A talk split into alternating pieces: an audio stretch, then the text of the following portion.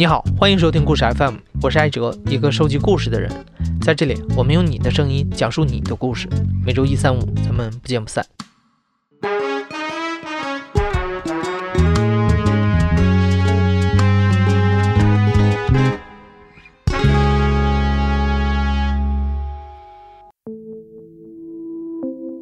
陆配这个词儿啊，你可能有点陌生，但是在台湾几乎是人人皆知。它实际上就是大陆配偶的简称，专门用来称呼那些来自大陆后来和台湾人结婚并入籍成为台湾居民的配偶群体。今天的讲述人 Tina 今年三十六岁，十年前她在宁波做销售，在一次饭局上，她认识了来自台湾、讲话很温柔但沉默寡言的 A 先生。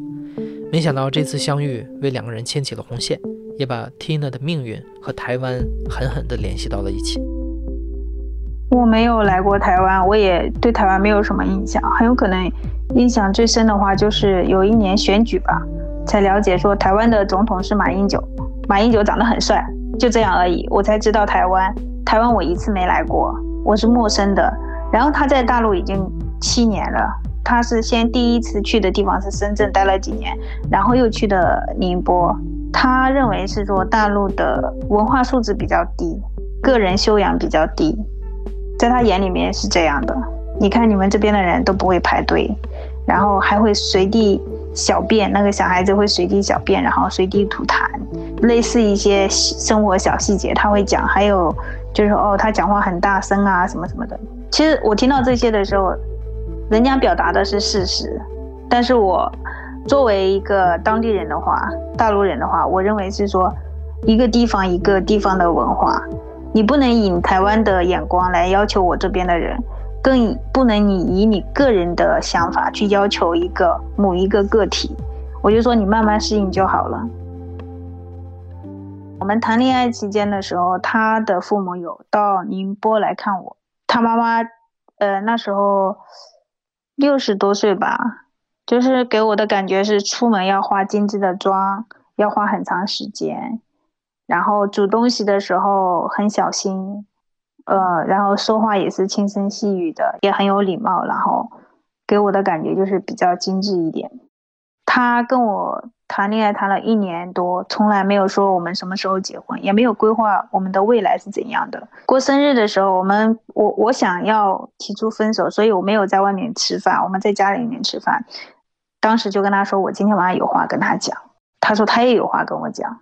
呃，后来我就说，那你先说，他他就先说了，他说我想过完年十月份我们结婚，当时也蛮蛮震惊的。然后他说完之后，他就问我说，你有什么话跟我说？我就跟他讲说，呃，以后生日可以在家里面吃饭，就这样。应该是过完年四月份吧，三月三四月份的时候，我们就换了房子。后来有一天，就是我就感觉身体有点不舒服，然后怎么我就去检查，然后就是突然就感觉，哎，怎么就怀孕了？我突然怀孕了，所以我们结婚的呃时间也提前了，就变成了六月份。其实一直到双方父母见面的时候，我爸妈看到他的第一眼，我妈就不同意，我爸也不同意。我当时在饭店大厅的时候，他们见面，我爸。跟我妈就是非常的反对，就是连多一句话都不不太想跟他讲的。我爸妈认为是说他大我太多岁了，而且又嫁那么远。我妈妈就说我第一次见你的婆婆，可是她给我的感觉不太好相处，所以他们是反对的。可是没有办法，那时候对我认为是我选择了这个人，我不是选择他台湾，也不选择他的家。或者他的故乡，我只是选了这个人而已。如果我在大陆生这个小朋友的话，他出生之后，他要先上户口，在大陆，然后上完户口之后，我才能带他入台。到台湾的时候，再再更改他的籍贯，所以很麻烦。所以我就选择在台湾生，生好在台湾上户口。他去大陆，他拿台胞证进去。我没有想过说他是一个台湾人或怎么样，或者他今天是安徽的、河南的。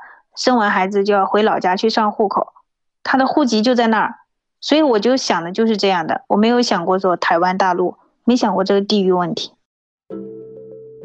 二零一零年的十月十四号，Tina 怀着八个多月的身孕，第一次降落在台湾的机场。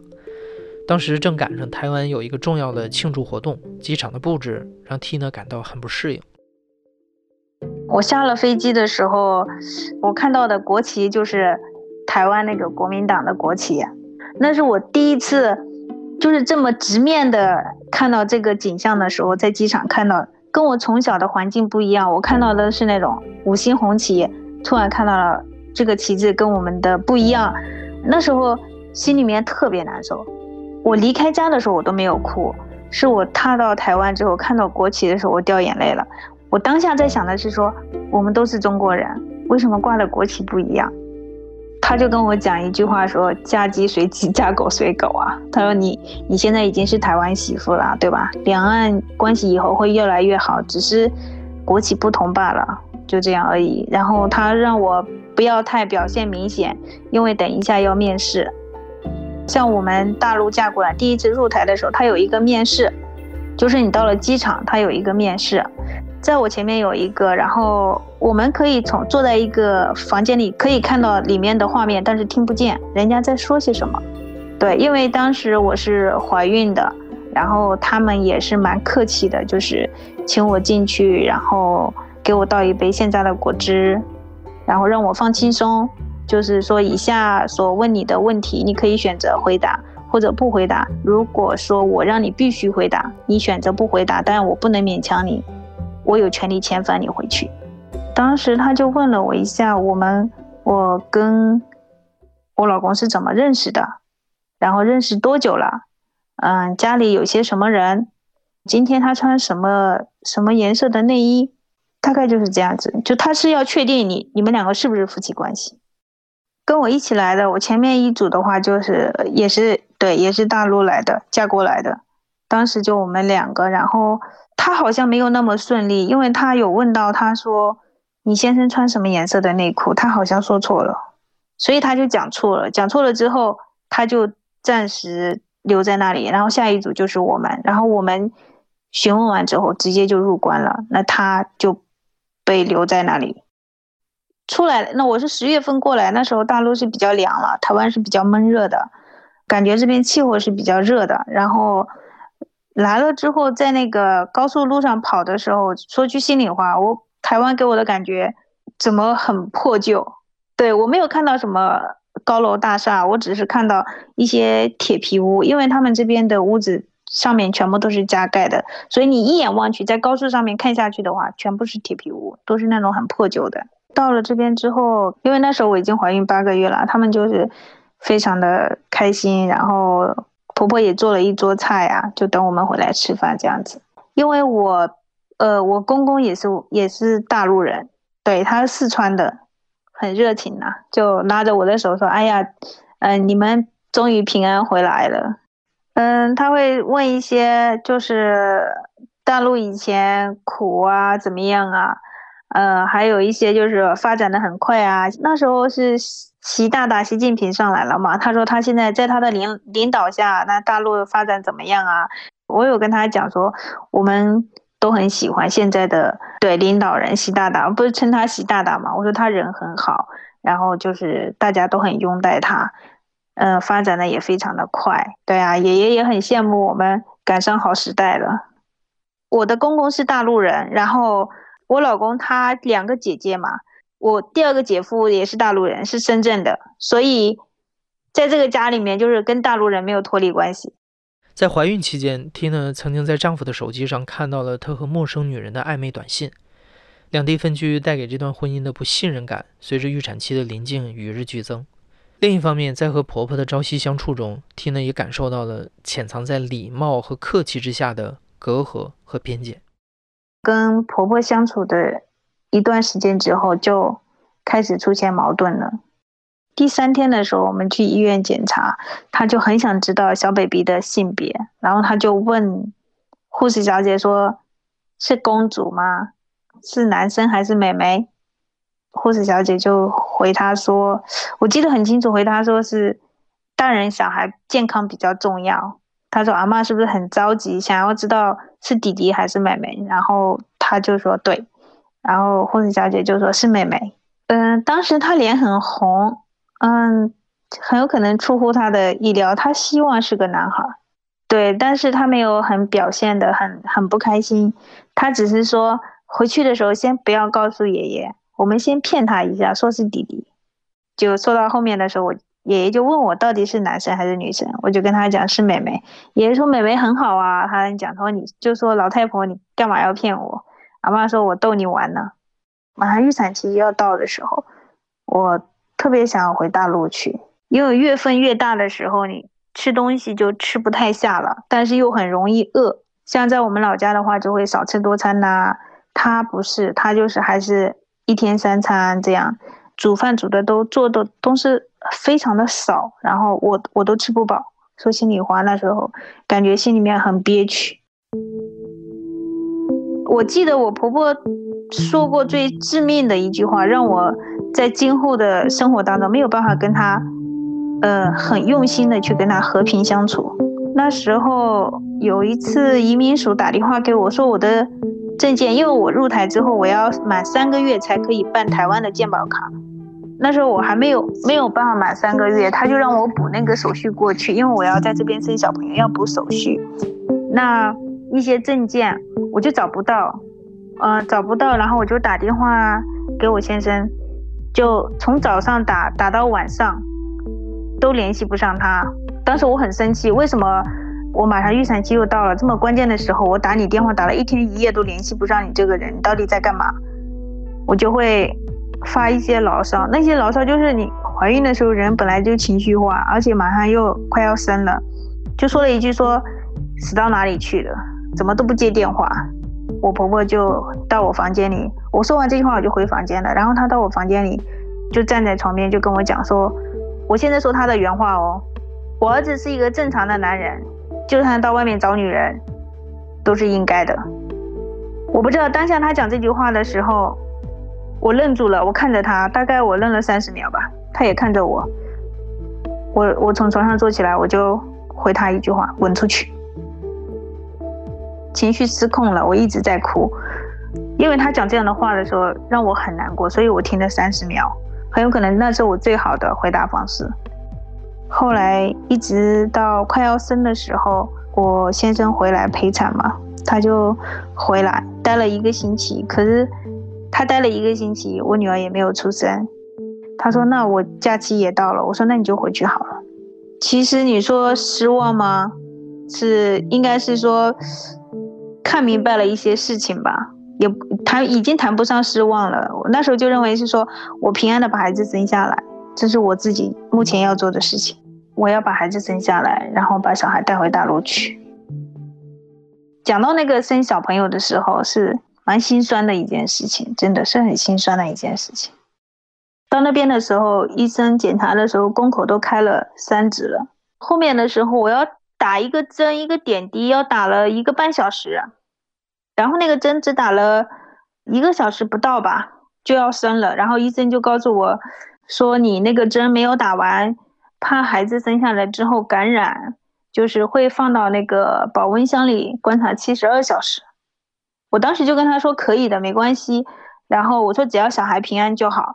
然后他说可以。后来我就要签那个字，因为放保温箱里的话，它的费用是比较高的。他妈妈就是过来就跟我说：“你再忍一下，先不要生，把那个针打完就不用放保温箱了。”然后医生就说：“你怎么可以这样对你儿媳妇说？她现在是要生小 baby，她不是要干嘛？不是她能忍住的。”然后他说：“如果你没有办法照顾现在的孕妇的话，我希望你现在出去，不要干扰产妇的情绪。”就这样跟老太太讲说，或者你现在不要讲话。当时医生在产房里，他问我说：“我你们大陆嫁过来的人生小朋友的时候，其实就可以申请你你娘家的爸爸妈妈他们过来。他说这样比较安全。如果有什么事情的话，至少你的父母还可以给你做一些主。他说，不然的话，这样像你现在这个婆婆的话，不知道发生什么事情。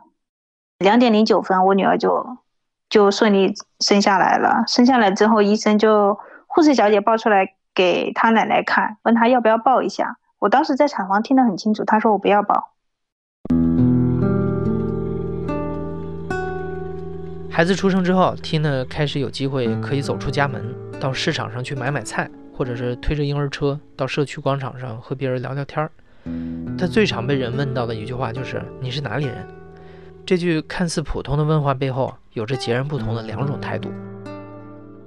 后来我搭计程车的时候，有一个先生就说我：“他说，小姐你是越南人吗？”我说：“不是。”他说：“你是哪里来的？”我说：“我是中国人。”他就说。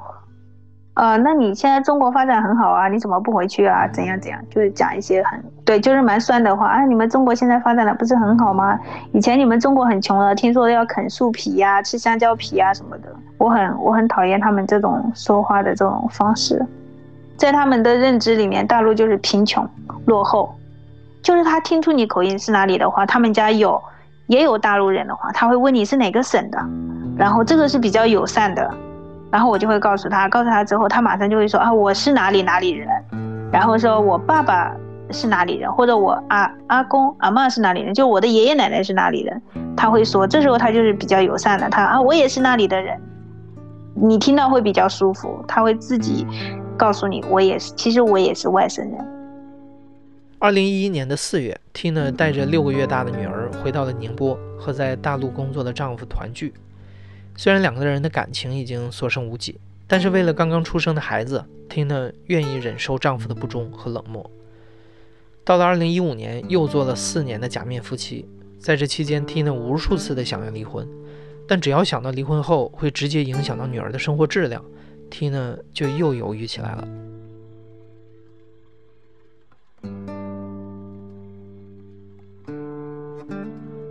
除了这个原因，还有一个最主要的原因。最主要的原因就是，如果当下我提出离婚，他也同意，我离了婚之后我就不能入境台湾。我到时候见小孩是非常麻烦的一件事情，而且我要看小孩，我必须要经过他的允许，他允许我入境，我才可以进来。那时候我没有拿到台湾身份证，我还是一个一迁移到他的身上，我才可以到台湾来。所以那时候离婚的话，我就是离完婚十日之内，我必须要离开台湾。别的国家两三年吧。只有大陆的时间最长，最早的时候是八年，八年他不是这样算的，是每一年在台湾住满一百八十三天。现在的话是六年，我要住满一百八十三天，要住满六年，我才可以拿到台湾身份证，跟我女儿长期待在一起，所以我才选择回回台湾的。我回到台湾之后，一个星期我就找到工作去上班，呃，去做那个专卖店的销售员，卖 bra 的地方。对，那也是。蛮痛苦的一件事情。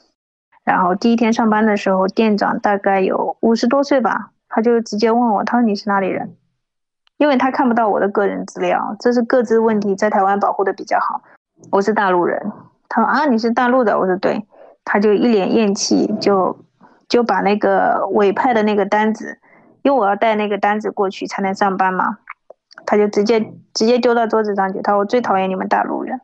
我也笑一个笑笑跟他讲说，我说大陆人很多啊，你讨厌不过来。然后他就很不屑的就说，哎，你那个谁，你过来把这东西拿走。我就跟他说我叫什么名字，他不会叫我的名字，他他每次都喂，哎，都是这样称呼我。因为我是实习生，是没有没有业绩的，但是我希望是说我能在这个地方找到我自己工作的内容，所以客人来了我都会去招呼，然后他。他看那个客人就是稍微穿的比较好一点，他都会抢客人，他直接就说我走开。刚开始他让我走开的时候，我对很多东西我不懂，我就忍着。到后面我稍微呃自己能上手做的时候，他再让我走开的时候，我就直接会说你很没有教养。他会看我，我说你瞪什么瞪？他说你们大陆的女人到台湾都是为了为了钱呐。他说哎，你们大陆女人做小三的很多啊。都台商到你们那边去，钱都被你们骗光了，怎么怎么的，就侮辱性的语言，他们还是会说的，就是比较会酸呐。应该几乎每个路配都听过这样的话吧，就会这样。后来店长直接跟我说：“他我求求你了，他你走吧，他你不要在这边工作了，他说你要去总公司开会，你直接提辞呈上去。”呃，我就跟他说要不要做我自己决定，然后就大概。我也是做了一个月，真的在那边做的很压抑。一一份工作让你做到非常非常压抑的时候，你会心里很难过，很恐惧上这份工作。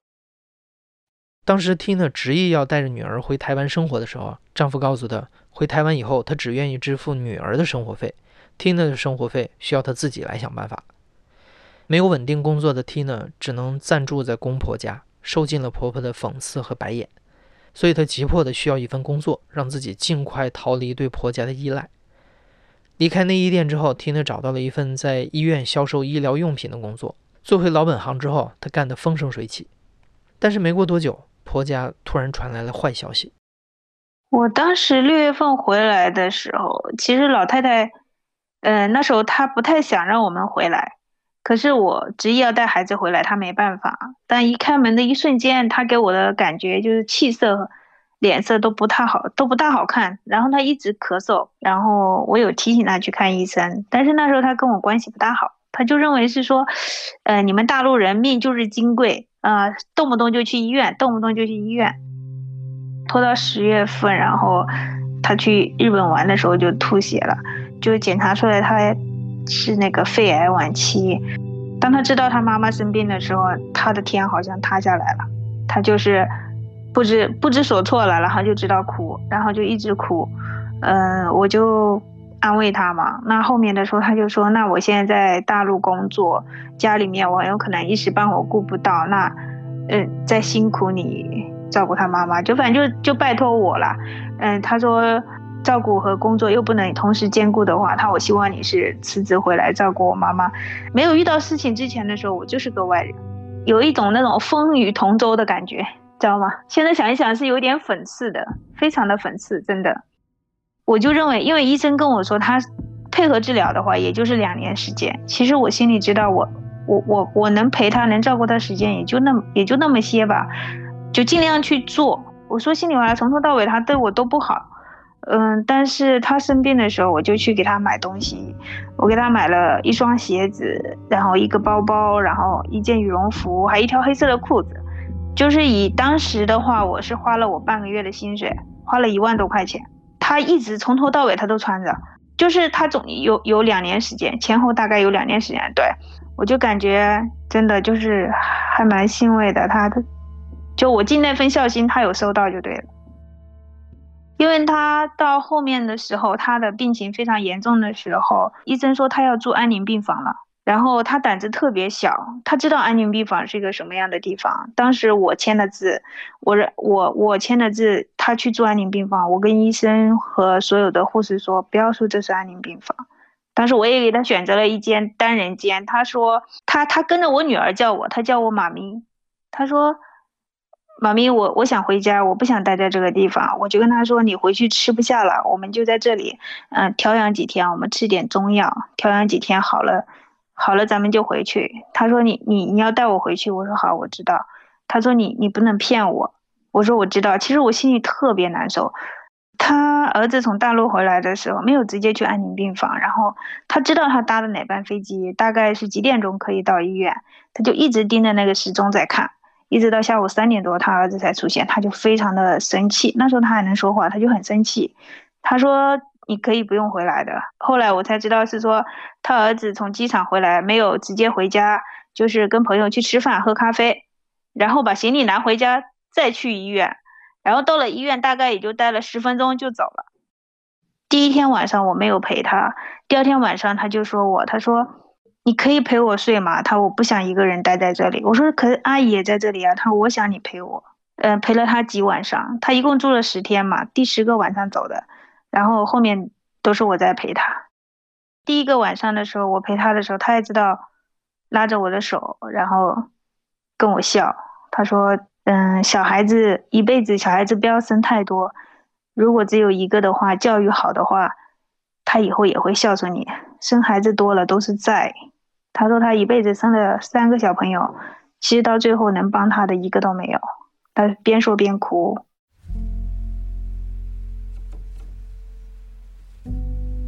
老太太走的时候是我，是我在医院的，就我一个人在。老太太已经处于昏迷、深度昏迷状态了，但是，就是人家说人快要走的时候会有一种哀嚎的声音嘛，因为她是肺癌，她是没有办法呼吸，就是呼吸困难的那种。呃，白天是他儿子在陪的，晚上是我陪，所以白天我在家睡觉。然后他儿子就说：“你去今天晚上会比较恐怖。”我说：“为什么？”他说：“嗯，那个阿妈的声音鬼哭狼嚎的，就是挺吓人的，所以他们都不想去那种阴阴森的地方。”就很快就没了，没了，我就赶紧打电话给他的女儿。第一个电话给他大女儿，他大女儿没有没有接通，然后就打了他二女儿，他二女儿接了，他二女儿去泡汤了，就是去泡温泉了，在路上。然后我就哭着跟他说：“我说那个，嗯，我说奶奶奶走了。”然后我就哭，他当时就跟我讲说：“你别哭呀，你你你哭什么呀？”他说：“走了就走了呗，你哭你哭，等一下把他哭回来怎么办？”我当时愣住了，我想说。我还能把他哭回来，那我再哭一会儿，我看他能不能回来，知道吧？后后来我就打电话给他儿子，他儿子就带着我女儿就从家里过来了。当时就是安宁病房移到佛堂，因为他这边有一个佛教，就是说人往生了八个小时不动，把他推到佛堂里面去诵经诵八个小时。那是我最后一次陪婆婆待的地方，就是在佛堂待了大概将近半个小时，他们才到，我一个人在里面。然后医生就问我：“你怕不怕？”我说：“我不怕。”就他躺在佛堂正中间，也没有盖，也没有干嘛的，我就站在他边上。我当时在想，走了很可惜。如果他活着的时候，他能好好活着，哪怕就像之前那么对我不好，只要他能好好活着就行。那时候奶奶走了之后，要台湾要守四十九天，每天要诵经。他女儿他们都要工作嘛，说我没有工作，那我就守呗。然后我就守了四十九天，守灵守完之后，我就带我女儿回了大陆，待了一个月，然后回来之后才上班的。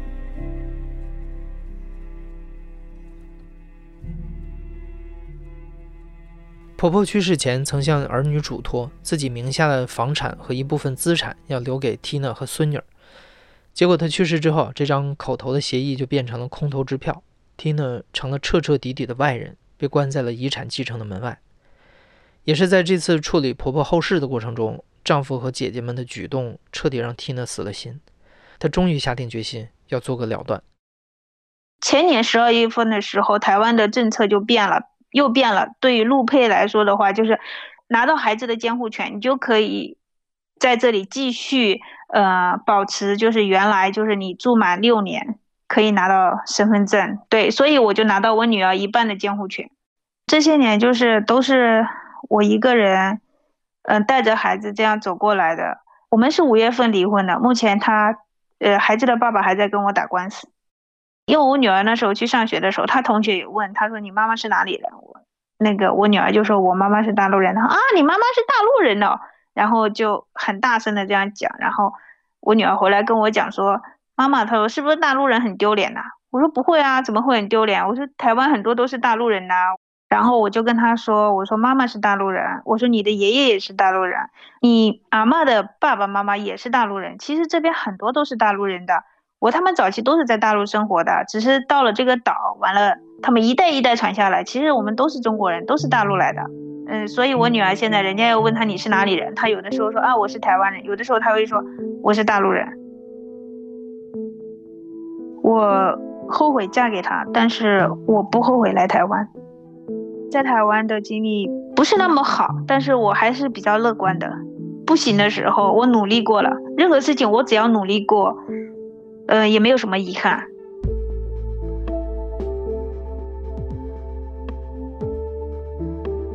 Tina 现在和女儿生活在一起，她在社区里经营了一家送货上门的手工水饺店，每天忙得不亦乐乎。也足够给自己和女儿一个安心的家了。Tina 说：“谁都不想要离婚，可婚姻走到尽头也没有必要悲观。适合自己的人会在合适的时间出现的。”Tina 等着这一天。你现在正在收听的是《亲历者自述》的声音节目故事 FM，我是主播哲。本期节目由野捕制作，声音设计孙泽宇。感谢你的收听，咱们下期再见。